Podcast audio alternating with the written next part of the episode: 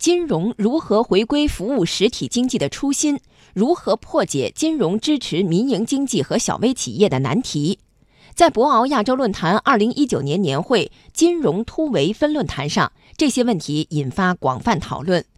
光大集团董事长李小鹏说：“金融发展遇到很多问题，都是因为初心发生了动摇。”我感觉现在金融有这么几个问题需要大家关注。第一个呢，就是不忘初心。那么什么是初心？一个就是呢，不管怎么改、怎么变，金融服务实体经济的这个宗旨不能变。那么第二个呢，就是金融作为信用中介的功能是不会变的，也不应该变。第三呢，金融机构经营风险的属性不能变。我们玩的是风险，首先不是赚钱，首先是要把风险控制好。第四呢，金融稳健的理念不能变。最后一点呢，就是我们作为金融企业，基本的商业道德底线不能变。对于如何解决脱实向虚的问题，李小鹏认为，当前实业回报过低，导致不能够完全覆盖融资成本，实体经济创新步伐还要进一步加快。